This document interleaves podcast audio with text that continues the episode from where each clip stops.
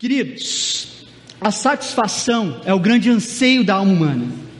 Todos buscamos um alívio para qualquer dor ou qualquer coisa que nos atrapalhe ou que fira a perspectiva de uma vida tranquila. E existem dores físicas, como uma dor na junta, dor nas costas, uma dor de cabeça, uma enxaqueca, dor de barriga, dor no joelho, dor de dente, que é terrível, uma das piores dores aí que se tem notícia, dependendo de como é. E temos também a dor na alma, aquelas dores emocionais, envolvendo luto, envolvendo a tristeza, envolvendo uma desilusão, uma frustração, uma mágoa, um ressentimento. Dores que afetam a nossa alma, as nossas emoções. Agora, uma coisa interessante é que uma dor física, ela consequentemente vai gerar uma dor emocional. E uma dor emocional, consequentemente, gera uma dor física. De maneira que não importa muito a raiz da dor, mas o resultado acaba sendo o mesmo. E nós temos duas perspectivas com relação à dor. Você tem aspectos negativos da dor, como por exemplo a tristeza, o desânimo, a solidão, o cansaço, até a morte. Mas existem fatores positivos também relacionados à dor, como por exemplo, a dor ela te molda, ela te ensina, ela te treina, te testa, te desenvolve, deixa você mais forte. Paul Brands, no seu livro Dádiva da Dor, ele fala sobre o aspecto médico da dor. Ele conta o exemplo até de uma menina chamada Tânia, que ela tinha uma síndrome, que ela completamente anestesiada a dor, ela não sentia nenhum tipo de dor. A mãe descobriu que havia algo errado com a criança quando ela ainda bebê foi encontrada desenhando com uma tinta vermelha o lençol dela de bebê. E a mãe ficou apavorada quando percebeu que a tinta vermelha era na verdade o sangue da menina. Ela havia mordido as falanges do seu dedo e estava ali desenhando no seu lençol. Isso porque ela tinha essa síndrome. Ela não sentia dor como nós sentimos. Para ela era apenas um formigamento, era até gostoso, até interessante, o que levava ela à automutilação. O Paul Brands ele descreve o quanto foi triste e terrível a experiência de tirar o sapato dela, as ataduras da menina e ver o tornozelo deslocando de uma forma imprópria, de conseguir enxergar ali claramente por trás das feridas o próprio osso da menina, e a menina nem se importava não fazia qualquer menção à dor. E ele traz o aspecto de um leprosário, as pessoas que têm ranceníase também, o quanto a falta de dor é prejudicial para elas. A pessoa que tem ranceníase, ela não vai tendo a sensibilidade comum que as pessoas têm. Então, simplesmente o fato de andar, você sente quando você começa a colocar um peso demais sobre uma parte do pé e você automaticamente muda. Mas isso é tão intuitivo que não chega ao seu consciente. Mas uma pessoa com rancenias, ela não tem essa percepção. Ela vai andando, vai batendo o pé, vai topando o pé, até que aquela parte necrosa e ela vai perdendo. Tudo porque não sente dor. Então existe um aspecto positivo também na dor. Talvez o mais correto seja olhar a dor como um caminho, uma bifurcação, aliás, no seu caminho, onde você pode tomar as decisões.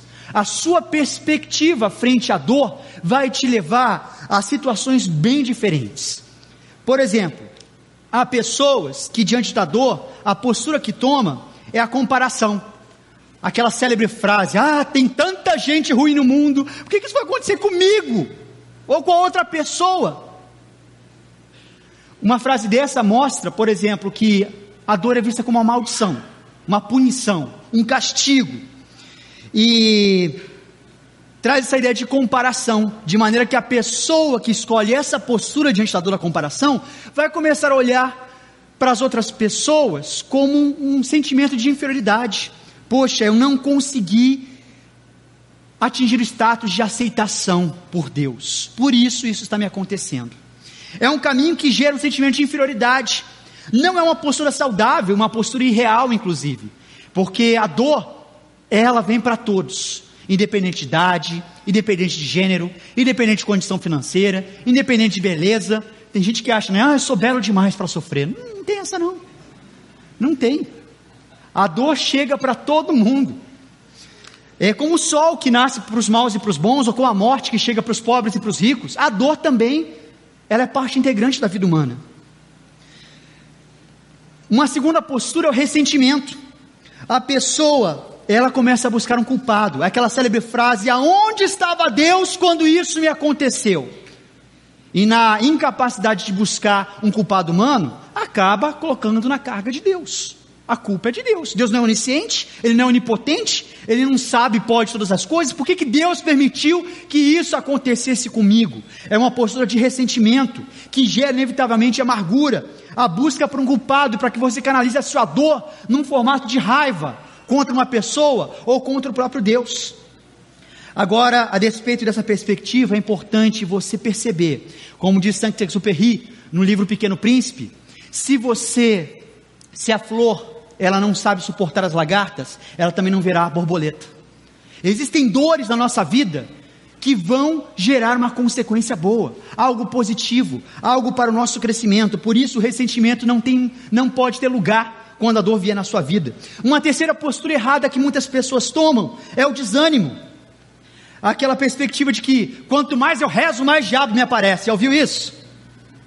É a pessoa que está desanimada.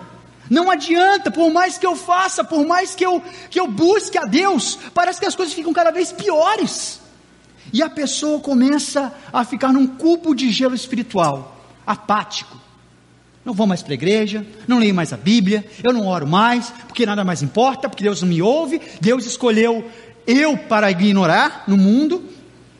E a pessoa joga todas as promessas e a sua fé na lata do lixo. Esse desânimo gera tristeza, não é uma postura saudável diante da dor. Aliás, a água quente, gente, ela transforma a dura batata numa batata mole, ela transforma o ovo mole num ovo duro, mas ela é transformada pelo pó de café. A dor na sua vida, como que ela vai gerar um impacto? Será que ela vai amolecer o seu, seu duro coração? Será que ela vai endurecer o seu mole coração? Ou será que a sua postura vai transformar a sua circunstância de dor? Como pode café transformar água quente? É uma coisa interessante para você pensar na sua postura. E uma quarta forma que as pessoas reagem à dor de forma errada é o isolamento. A pessoa acha que é a única a passar por aquele problema no mundo. Sabe aquela frase? Ah, ninguém sabe o que eu estou passando. Ninguém sabe o que eu estou sentindo. A pessoa se acha única no mundo. Fica aquela síndrome de cachorrinho sem dono aquele olhar de gato de bota do Shrek. A pessoa, ela fica ali naquela perspectiva de achar que é a única pessoa no mundo a carregar aquele fardo. É digna de uma maldição. Não é uma perspectiva saudável também da dor. Não é uma postura interessante para você tomar da dor. Então, como nós podemos ver, a sua reação diante da dor que inevitavelmente chegará à sua vida vai dizer muito no que ela te transformará vai dizer muito na forma como você vai superá-la, na forma como você vai se abrir para receber a cura. É tudo uma questão de perspectiva. E eu quero apresentar para você essa manhã um Deus que ele entende a sua dor. Ele não só entende na questão cognitiva, mas também na experimental, porque ele sofreu todo tipo de dor, tanto a dor emocional como a dor física.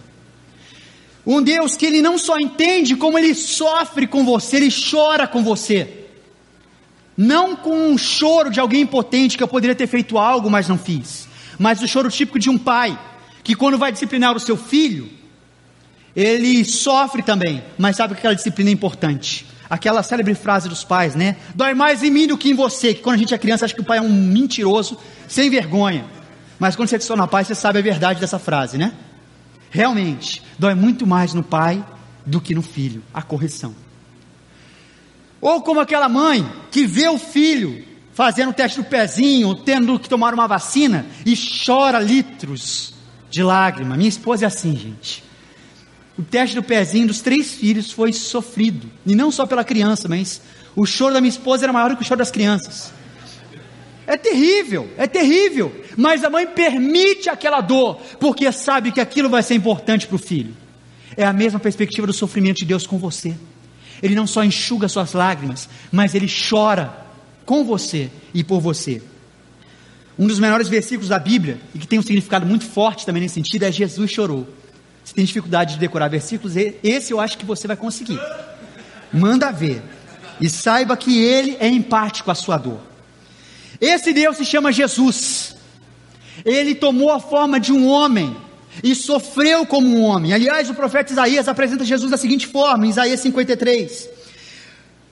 Ele foi rejeitado, desprezado por todos. Ele suportou dores e sofrimentos sem fim.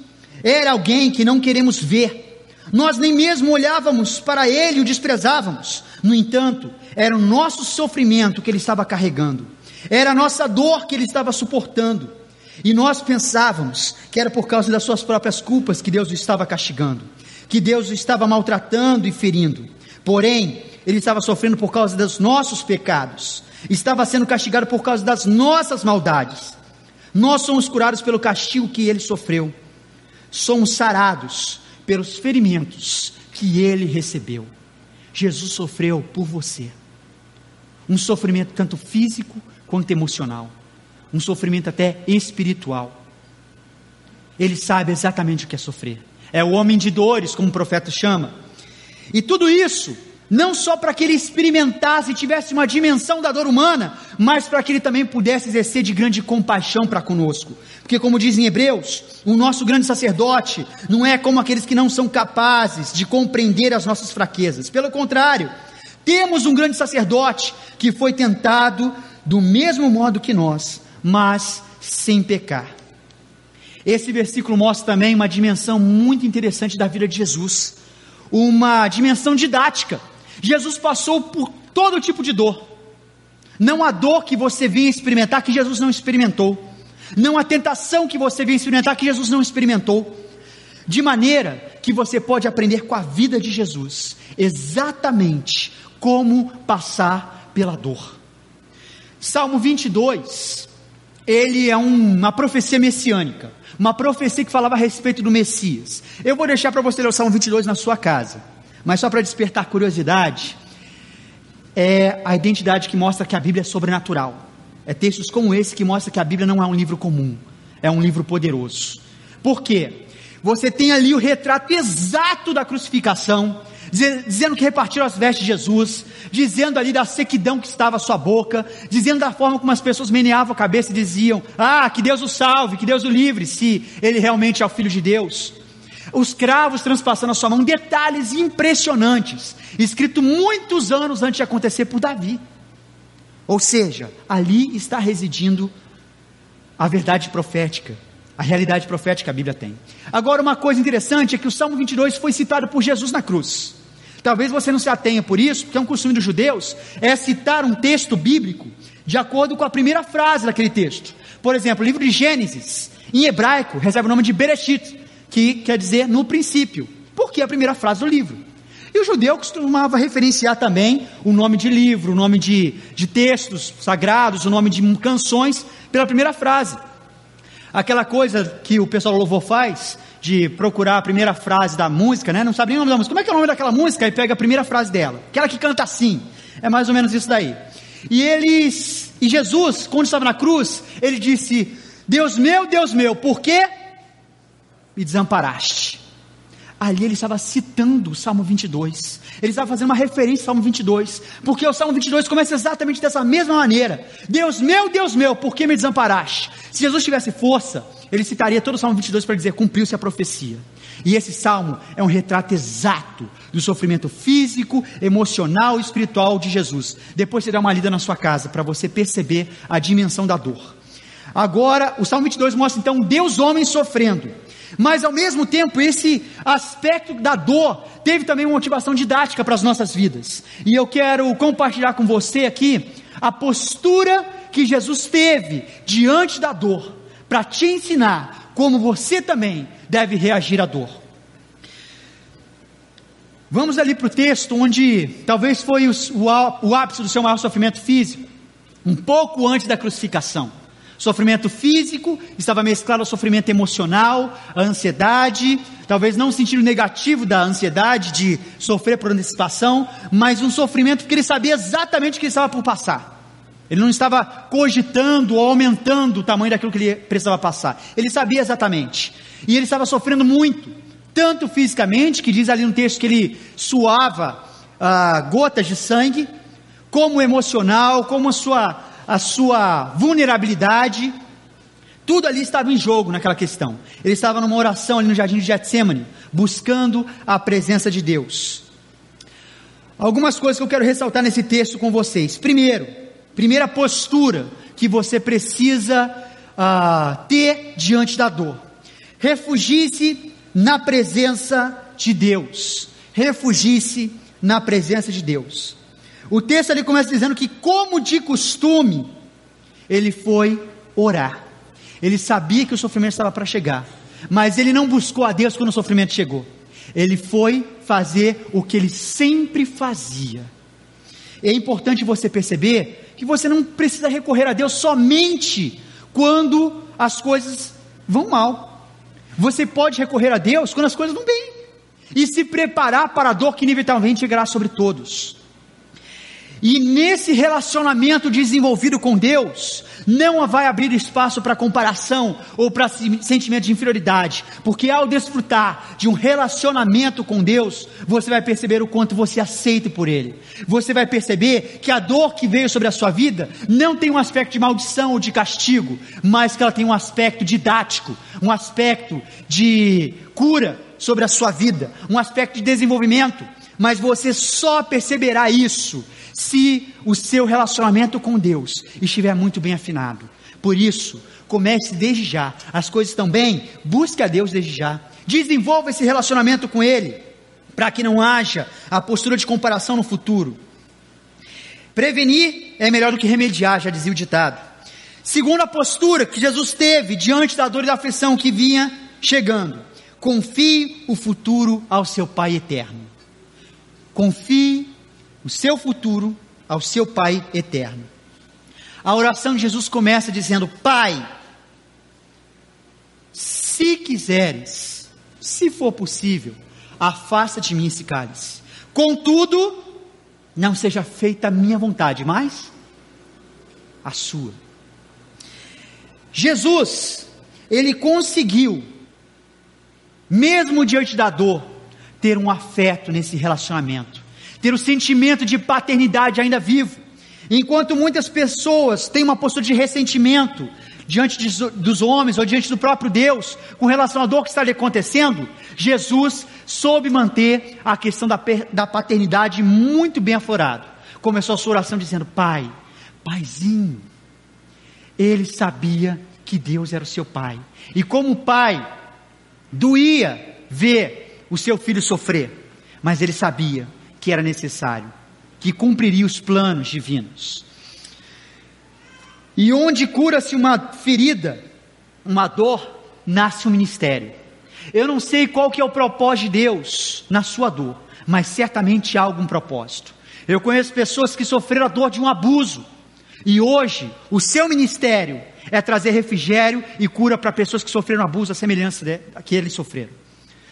Eu não sei qual é o tipo de dor, qual o tipo de mágoa que você guarda no seu coração, qual o tipo de ferida que ainda está aberta, mas ela é um indício daquilo que Deus tem preparado você para fazer. É um indício do propósito que Deus tem ou teve ao colocar você nesse mundo, nesse tempo.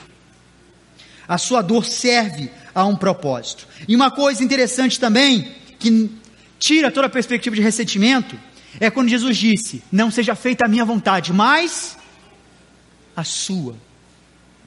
Jesus soube submeter-se à vontade do seu Pai.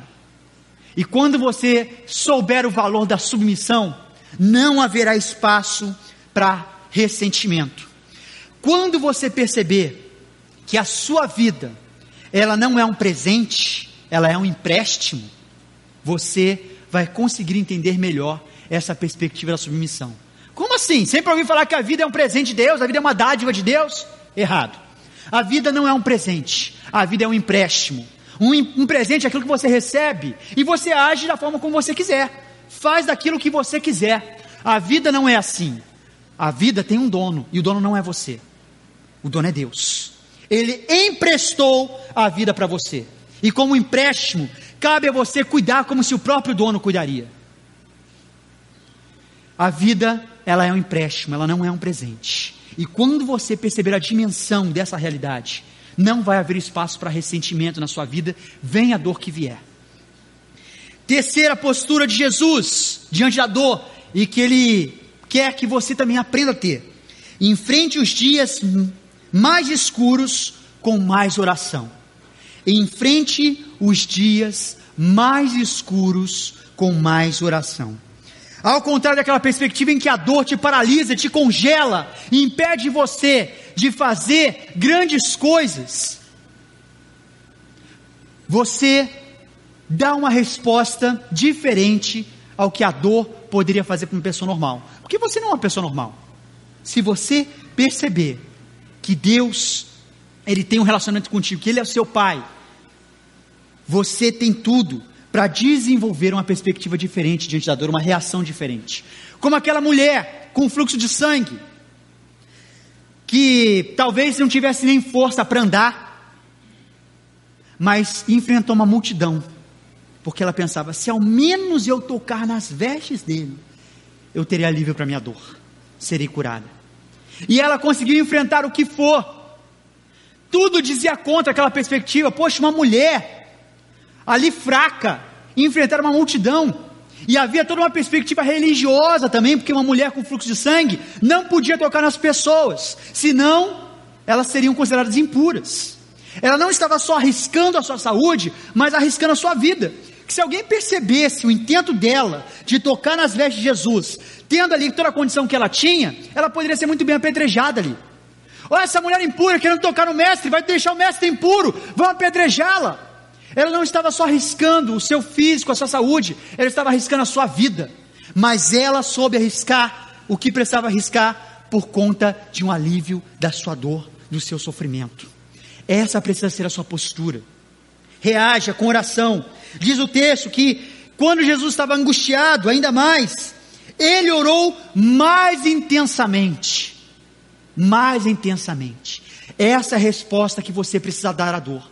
Quanto maior for a dor, mais precisa ser a sua oração, a sua busca, a sua entrega a Deus, para que você de fato encontre o alívio. Quarta postura que Jesus teve diante da dor e que você também precisa ter: partilhe a sua dor com amigos leais. Partilhe a sua dor com amigos leais. Ao invés de você buscar a postura do, de, do isolamento, da solitude, da solidão, Desenvolva o hábito de compartilhar a sua dor com outras pessoas. Tiago diz: confesse os pecados uns aos outros, para que vocês sejam curados. Existe um poder enorme no compartilhar. E como foi que Jesus demonstrou isso? Diz o texto que ele buscou três dos seus discípulos, três mais próximos, para irem com ele orar. Gente, pensa na dimensão disso. Jesus era Deus. Ele estava sofrendo por planos divinos. Os discípulos eram humanos e limitados, não conseguiam entender a dimensão do plano cósmico divino que estava por acontecer. Mesmo assim, Jesus buscou a companhia de meros mortais para compartilhar a dor dele com eles.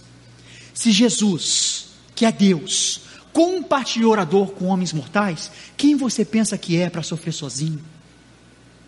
Compartilhar a sua dor é um imperativo, é uma necessidade, é algo extremamente necessário para que o alívio e para que a cura possa vir sobre a sua vida. E o texto ainda fala que os discípulos dormiram. E Jesus ia lá e levantava eles, acordava eles para vigiarem consigo. Agora, uma coisa interessante é que o texto diz que os discípulos dormiram de tristeza. Muitas vezes a gente tem um aspecto de achar que aqueles discípulos ali, cabeçudos, não estavam nem aí para o mestre, não estavam nem aí com o momento que ele estava passando e simplesmente dormiram. Mas o texto de Lucas ressalta que eles dormiram de tristeza. Mostra que havia uma certa empatia ali deles. A reação talvez não foi das melhores, mas havia uma empatia havia uma empatia com o sentimento do mestre. Isso mostra também uma postura que nós devemos ter com aqueles que sofrem e buscam a nossa ajuda. Mas isso é cenas para outros capítulos. Quero ressaltar com vocês aqui então, que Jesus sabe muito bem o que é sofrer. Ele, logo após esse sofrimento que teve no momento da oração, ele teve o seu sofrimento físico consumado. Enquanto estava ali na cruz, ele bradou: Jesus, oh, Deus, meu Pai, nas tuas mãos eu entrego o meu espírito. E dito isso, ele expirou. Eu gostaria de compartilhar com vocês aqui que Deus, Ele sabe a sua dor e Ele quer trazer o alívio para ela. E a prova disso é que Ele enviou o seu filho para que ele pudesse sofrer exatamente todo tipo de dor que você pode vir a sofrer um dia ou está sofrendo agora, para que ele pudesse compreender a sua dor e pudesse trazer um alívio para ela. Agora Jesus, ele sofreu, ele morreu, mas ele ressuscitou. E ele está vivo hoje. E está pronto para poder receber a sua vida, as suas cargas e suportá-la por você. Após o sofrimento, a ressurreição. Logo após o Monte do Gólgota, o Monte da Caveira, local da crucificação, local do seu sofrimento, existe uma sepultura aberta, esperando para testemunhar na sua vida.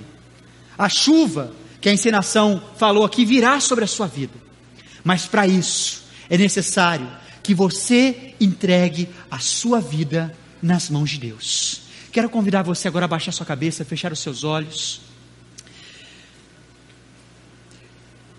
Eu não posso saber a dimensão da dor que você está passando, mas Deus de fato sabe. E Ele está ansioso por recebê-la e trazer e trocar por um alívio a você.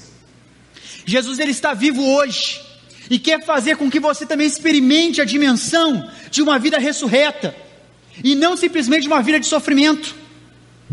Nesse momento, ele quer trazer uma nova dimensão de vida para você. Porque eu vou dizer uma coisa: se você nunca abriu a sua vida para entregá-la nas mãos de Jesus, você só sabe o que é existir, saber o que é viver de fato, somente quando você entregar a sua vida a Jesus.